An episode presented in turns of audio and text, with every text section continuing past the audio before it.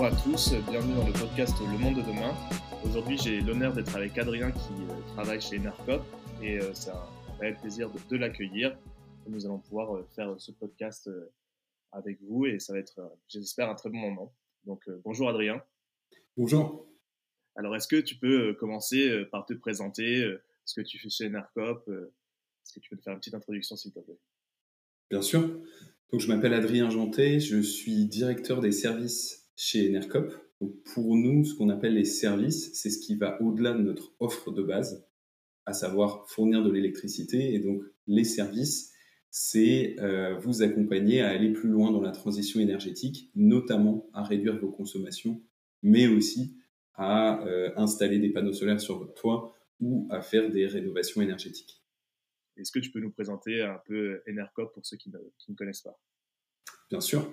Donc Enercop, c'est la contraction de énergie et coopérative. Pourquoi? Mais puisqu'on est le seul fournisseur d'électricité qui est une coopérative à l'échelle française.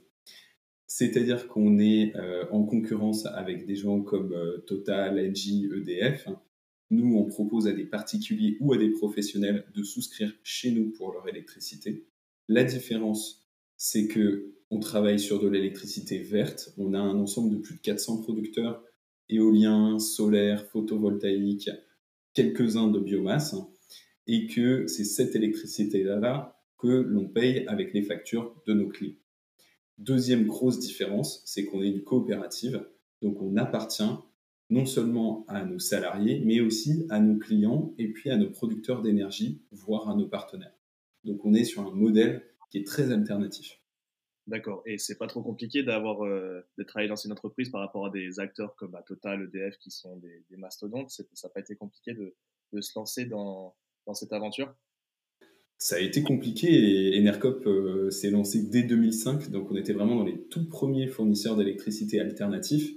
forcément, quand euh, le marché s'ouvre et puis que le géant en face, c'est EDF avec 35 millions de clients, eh ben, on peut avoir peur, mais on a aussi l'envie c'est ça qui est, génial avec Enercop, c'est que on n'a pas voulu euh, faire moins cher que DF ou faire à peu près la même chose. Ce qu'on voulait, c'est faire quelque chose de très différent. Et donc, on était le premier fournisseur d'électricité verte. On était les tout premiers à faire ce qu'on appelle les contrats directs, c'est-à-dire à acheter de l'électricité de gré à gré avec des producteurs et pas euh, juste en passant par euh, des marchés. Et donc, je pense que même en étant petit, en fait, on a un peu plus la niaque et on a un peu plus l'envie de changer la façon dont le marché est structuré. Et qu'est-ce, qui t'a donné envie, toi, de, te lancer dans l'aventure Enerpop Alors, moi, c'est un peu particulier puisque je, je suis physicien de formation. J'ai fait une thèse en physique quantique. Et puis, euh, c'était à la fois génial et en même temps, j'avais des engagements dans l'environnement, enfin dans l'écologie et j'avais envie de faire quelque chose de plus impliqué, plus concret dans la société. Donc c'est comme ça que j'en suis arrivé au domaine de l'énergie. Et à un moment, euh, je cherchais à financer un projet, j'ai toqué à la porte d'Enercop, c'est comme ça que je suis rentré. Euh, je suis rentré à un moment où j'étais plutôt en train de travailler avec une, une boîte du CAC 40 euh, qui était tout à fait intéressante et j'ai eu une grosse hésitation entre les deux avec euh, bah aussi toute la carrière, toute la sécurité que pouvait apporter une grosse entreprise et à côté, il y avait euh, cette boîte euh, moins connue, un peu, un peu folle, mais assez géniale, euh, qui était moins sécurisante, mais je voyais que les gens avaient envie, avaient envie de transformer les choses, avaient envie de s'amuser aussi en, faisant bouger la société. Et c'est ça qui m'a donné envie, en fait, de rejoindre Enercop. D'accord. Et est-ce que tu vois une différence de travailler dans une coopérative Comment tu sens le travail dans une coopérative? Comment ça fonctionne dans la vie de tous les jours? Il y a beaucoup de différences. Euh, déjà, en tout cas, ce que je peux dire pour Enercop, c'est que il y a une énorme bienveillance des salariés. Ça ne veut pas dire que euh, on fait pas d'erreurs. Hein. On fait des erreurs. Des fois, on travaille trop. Ça nous arrive d'avoir des tensions avec des collègues, etc. On n'est pas dans un monde de bisounours. Par contre, j'ai jamais vu ce que j'ai vu ailleurs, c'est-à-dire euh, quelqu'un qui te glisse une peau de banane ou euh, quelqu'un qui essaye de faire un projet puis quelqu'un qui essaye de casser le projet à côté. Euh, je trouve que chez nous, il y a beaucoup plus de discussions entre les salariés, de délibération, avec parfois un côté agaçant parce qu'on prend beaucoup de temps pour se décider.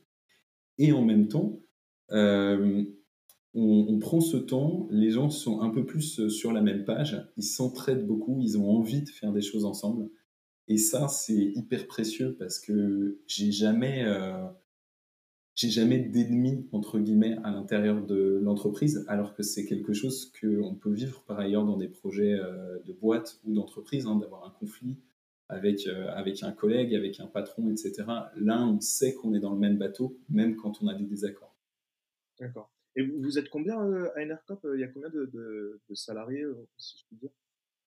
Alors, une autre spécificité d'Enercop, c'est qu'on est implanté dans 11 régions en France. Euh, donc, on a 130 salariés à peu près à notre siège à Paris, et puis on a euh, quasiment autant de salariés ailleurs en France. Donc, à l'échelle du réseau, on est à peu près 250. D'accord, ok. 250 euh, avec des métiers qui sont très différents, avec des villes qui sont différentes. Et donc, euh, bah, toute la richesse et aussi la difficulté, bien sûr, d'Enercop, c'est d'arriver à bouger ensemble avec toutes ces personnes et toute cette diversité. Et c'est pas euh, un peu compliqué en, France avec on sait, il y a beaucoup de centrales nucléaires, de trouver des, fournisseurs d'énergie renouvelable Est-ce qu'il y a des difficultés pour Enercop bah, trouver des personnes qui sont capables de produire suffisamment d'énergie pour, les consommateurs alors c'est vrai que la France est un pays qui est très dominé par le nucléaire. Et en même temps, euh, ça fait des années qu'il y a une filière renouvelable qui se monte. Et dans cette filière renouvelable, bah, il y a un ensemble d'acteurs. Il y a des gens qui sont là euh, par conviction, il y a des gens qui sont très militants. Et puis, euh, il y a des gens qui sont là, y compris parce que c'est un investissement qui est rentable. Et à la limite, ils investissent dans les renouvelables comme ils pourraient investir dans autre chose. Euh, Enercop, on s'est vraiment monté à partir de 2005 avec des gens très militants qui sentaient avant l'heure que les énergies renouvelables étaient là. Et donc, euh, on a cette culture, on est connu pour ça. Donc, il y a des producteurs qui nous rejoignent avec cet esprit-là. On a notamment euh, mis en place des, des, contrats coopératifs, des contrats de longue durée. Parfois, on achète à des producteurs sur 30 ans avec un prix fixe. Alors, en ce moment, les marchés de l'énergie sont hauts et c'est tout bénéf pour les producteurs qui sont à prix de marché. Mais il y a des moments où les prix de marché sont bas. Et donc, nous, on, on s'était mis d'accord avec des producteurs en disant, ben voilà, sur 25 ans, on choisit un prix, on sait que nous, en tant que fournisseur d'électricité, on peut revendre à ce prix-là à nos clients, et puis vous, en tant que producteur, on sait que ça sécurise votre modèle économique. Et donc, on essaye de, travailler sur des choses qui ont du sens euh, et qui ne sont pas forcément le modèle dominant. Donc, on ne va pas aller décrocher euh, le grand producteur, euh, investisseur mondial, etc. Mais on va aller toucher des acteurs dans les territoires qui sont intéressés par l'alternative. Et donc, euh, parmi nos 400 producteurs, il y en a un certain nombre qu'on appelle des producteurs citoyens. C'est-à-dire des, des cas où 50, 100, 1000 personnes qui habitent dans une région se sont mises ensemble pour investir dans un parc solaire ou dans un parc éolien. Et donc ce parc éolien, il n'est pas détenu par euh, un ou deux investisseurs institutionnels ou entreprises, ni même par Enercop, il est détenu par des citoyens comme toi et moi à titre privé, euh, qui s'intéressent à l'énergie, qui euh, deviennent des producteurs à leur échelle. Est-ce que ça, au, fil du temps, tu as ressenti que ça a augmenté les personnes, on peut dire, des personnes comme toi et moi là, qui commencent à créer un parc d'énergie solaire ou autre Est-ce que ça, ça augmente? Tu as trouvé que ça a augmenté au fil des années ou, ou ça, ça stagne? Mmh. Oui, et eh ben, Enercop est partie prenante d'un mouvement qui s'appelle euh, Énergie partagée euh, et qui est vraiment spécialisé dans l'accompagnement des citoyens qui souhaitent se mettre ensemble pour euh, investir dans une centrale solaire ou éolienne. Et Énergie partagée marche très bien. Globalement, il y a de plus en plus de demandes là-dessus et il y a aussi, à force, de plus en plus d'intérêt des pouvoirs publics. Et ça, je trouve ça intéressant parce que Enercop, on, on ne sera jamais un acteur euh, dominant du marché, on n'a pas vocation à dépasser EDF euh, e ou Total en nombre de clients. Par contre, on démarre des projets et puis ça intéresse, et puis au fur et à mesure que ça intéresse, ça grandit, et quand ça grandit, ça commence à interpeller les pouvoirs publics, qui commencent à avoir une reconnaissance et à demander à d'autres, ou en tout cas à valoriser, par exemple, dans, un label de, de l'énergie qui s'appelle Vervolt, ils ont commencé à reconnaître la participation des citoyens dans les parcs de production. Donc on a un effet levier en fait sur, euh, sur la transition et sur le secteur, même en étant relativement petit.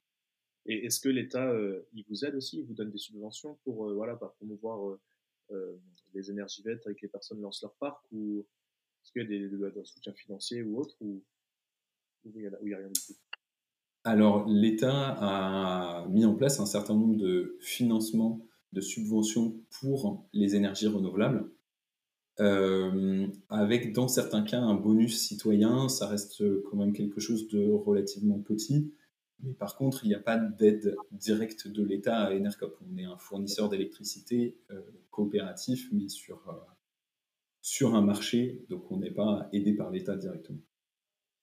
Et je voulais savoir, est-ce que tu, comment tu fais, enfin, comment Enercop fait pour essayer d'avoir plus de clientèle, pour essayer, bah, voilà, d'atteindre des consommateurs, pour qu'ils puissent bah, avoir plus de, de des énergies qui soient renouvelables au lieu de, dépendre de, gros groupes. quelle est votre, votre la stratégie d'Enercop pour pouvoir toucher un maximum de personnes en France?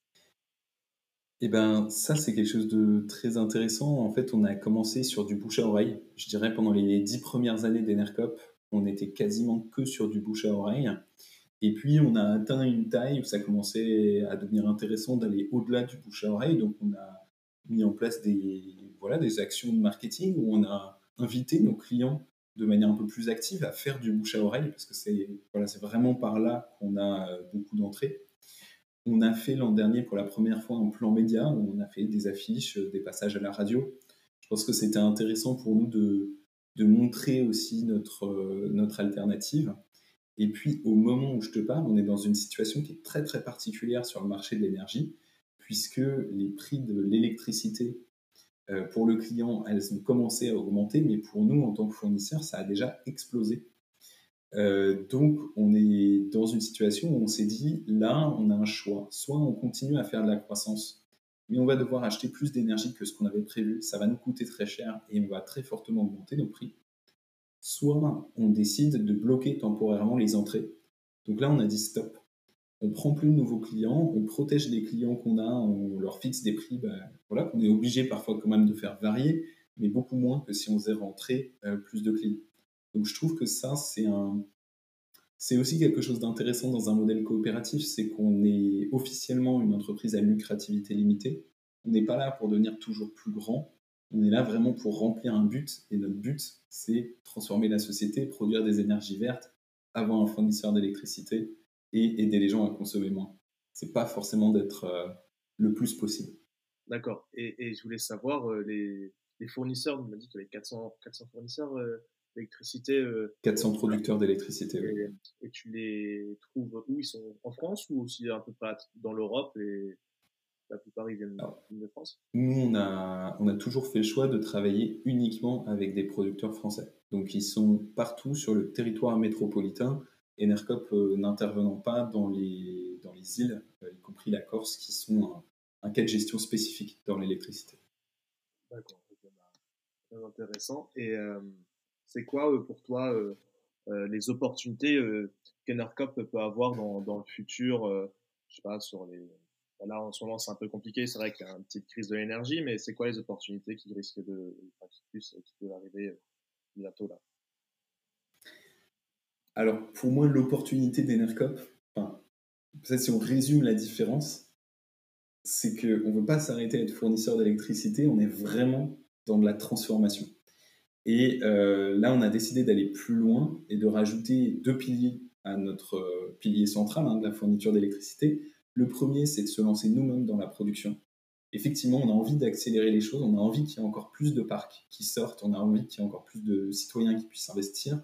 Donc on s'y met nous-mêmes, on met la main à la pâte, on invite nos sociétaires à... Voilà, on a des levées de fonds qui leur permettent d'investir dans Enercop qui derrière investit dans des centrales. Donc on va faire notre propre électricité en plus de ce qu'on peut acheter à des producteurs ailleurs. Et puis le troisième volet, qui est celui dont je m'occupe plus spécifiquement, c'est la partie service. Nous, on ne croit pas que ça soit possible de remplacer toutes les centrales nucléaires, tout le charbon, tout le pétrole et tout le gaz par des énergies renouvelables trait pour trait. C'est juste impossible. Donc si on veut aller vers une France 100% renouvelable, il faut consommer moins, et pas juste un peu moins, mais vraiment beaucoup moins. On a envie de faire notre pierre, apporter notre pierre à l'édifice là-dessus. On donne des conseils, on organise euh, des webinaires, on fait des analyses euh, de données pour les gens qui, donnent accès à leurs données, pour les orienter aussi sur la façon d'économiser chez eux. On les aide à poser des panneaux solaires sur leur toit, on les accompagne pour obtenir certaines aides quand ils font de la rénovation énergétique. Et ça, je crois que c'est très très important et je pense que ça dépasse même le secteur de l'énergie, c'est-à-dire qu'on est dans un monde, et on l'a encore entendu euh, dans les séquences électorales qu'on a eues, où euh, beaucoup de gens disent il faut euh, faire plus, travailler plus, produire plus, consommer plus. Moi, j'y crois pas du tout. Aujourd'hui, on doit produire moins et consommer moins si on veut sauver notre planète et surtout sauver euh, la vie des êtres humains ou l'agréabilité de vivre sur cette planète. Donc là-dessus, on a un enjeu encore hyper fort et sur lequel on peut euh, clairement se développer. Et comment tu les conseilles du coup les personnes pour consommer moins Bon, il y, a la rénovation énergétique, mais euh, aussi dans la vie de tous les jours, ça va être par exemple, c'est quoi concrètement Comment tu peux les, les aider à, alors, c'est très variable déjà entre professionnels et particuliers, mais si on prend le cas des particuliers, déjà, on donne des conseils simples que beaucoup d'entre nous ont déjà entendus, mais beaucoup n'ont pas encore entendus. Euh, là, c'est l'été, il va y avoir une vague de chaleur. On rappelle aux gens que lors d'une vague de chaleur, on ferme ses volets la journée pour ne pas laisser rentrer la chaleur et on les réouvre la nuit, on ouvre les fenêtres la nuit pour faire re-rentrer la fraîcheur. Euh, on a des conseils euh, un peu euh, opposés en hiver. on va par exemple recommander de mettre des chaussettes, un bonnet.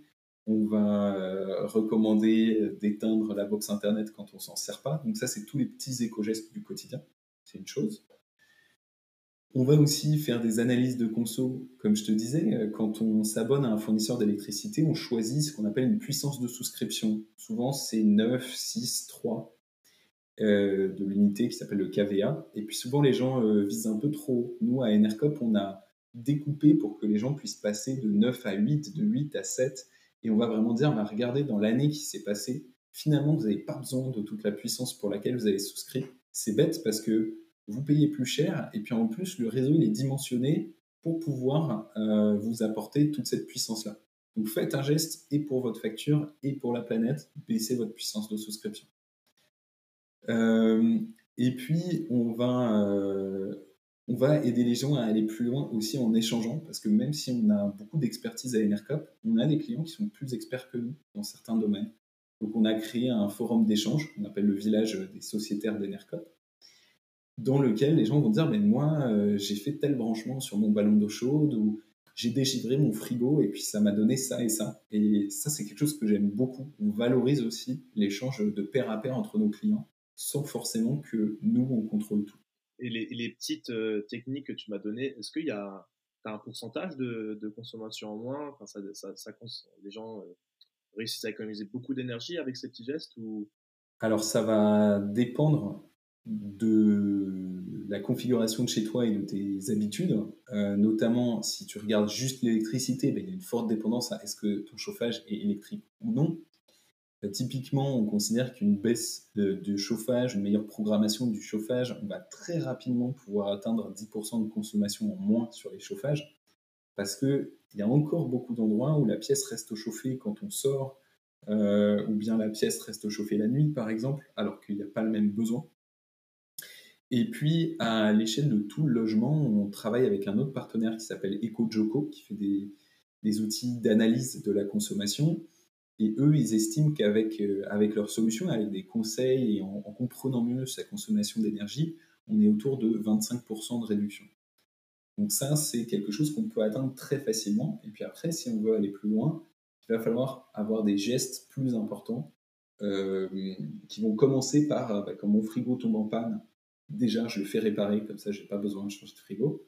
Mais s'il est définitivement tombé en panne, je vais racheter un frigo 1+++, euh, qui va en fait me coûter moins cher sur les 20 ans ou 15 ans euh, de sa durée de vie que le frigo qui est un petit peu moins cher à l'achat mais qui va être très consommateur et qui va être donc plus impactant pour le climat et puis plus cher pour nous.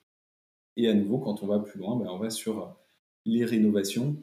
Et, euh, et là-dessus, ce qui est important de, dire aussi, hein, c'est que en France, il y a quand même plusieurs millions de personnes qui sont déjà en tension sur leur euh, facture d'énergie, que ce soit l'électricité ou autre chose. Donc on travaille à des programmes aussi sur la solidarité. Notamment, on a un fonds de dotation qui est très proche d'Enercop qui s'appelle Énergie Solidaire, euh, avec qui on travaille pour aider les gens qui sont déjà en précarité et qui n'ont pas les moyens d'investir ni dans un nouveau frigo, ni dans une rénovation de leur logement. Ok, donc, et cette association, Énergie Solidaire, peut permettre d'accompagner et de donner des subventions à ces personnes-là qui sont dans les tensions sur, euh, bah, pour pouvoir payer leur, leur équipement et leur rénovation. Ils les aident avec des financements ou?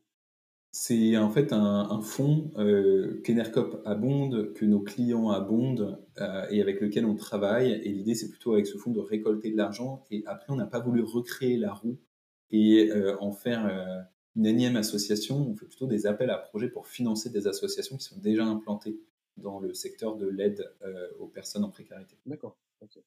Et euh, bah, j'ai une petite question. Est-ce que aussi, euh, bah, Enercop, vu que c'est une coopérative, est-ce que vous cherchez aussi, euh, ça peut intéresser les personnes qui nous écoutent, des, des stagiaires Est-ce que, est que vous recherchez des personnes pour pouvoir voilà, accompagner l'entreprise, enfin la coopérative, pardon, dans, dans, sa réussite? Alors, on a des stagiaires qui viennent avec des règles à la fois normales et de déontologie, c'est-à-dire qu'on cherche à avoir un bon équilibre euh, entre les personnes qui sont salariées, qui sont à temps plein, qui ont un, voilà, un emploi sécurisé et fixe, et puis euh, d'avoir des stagiaires pour des missions d'appoint où c'est à la fois euh, utile pour nous et utile pour le stagiaire. on ne veut pas de stagiaires qui s'ennuient chez nous. Et donc, on a des missions en stage qu'on publie régulièrement sur notre site. Hein. Il y a une partie nous rejoindre. Et donc, quand on a des offres disponibles, on les met à cet endroit. Et bah, pour, pour terminer ce podcast, pour toi, c'est quoi le monde de demain? Pour moi, le monde de demain, c'est un monde qui va être assez difficile, hein, je pense, dans les 30 à 50 prochaines années, euh, voire beaucoup plus tôt. On va avoir des tensions sur l'énergie, on va avoir des tensions sur l'eau, on va avoir des tensions sur l'alimentation et forcément des tensions géopolitiques qui en découlent. Donc face à ça, il n'y a pas de solution technologique. Les énergies renouvelables ne vont pas tout résoudre. Euh, il ne va pas y avoir de magie, le stockage de carbone ne va pas tout faire.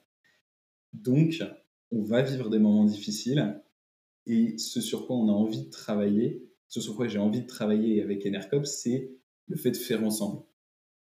Oui, ça va être compliqué, mais si on sait travailler ensemble, si on sait être solidaire, si on sait aussi euh, prendre le temps de souffler et d'apprécier la vie, d'apprécier les petites choses, d'apprécier ce qui marche, même dans les moments difficiles, alors on pourra quand même être heureux, même dans un monde euh, qui est secoué dans toutes les directions. Bah, écoute, euh, je te remercie Adrien pour, euh, pour ce podcast et euh, je vous souhaite à tous une très bonne journée. Merci à toi. Merci beaucoup.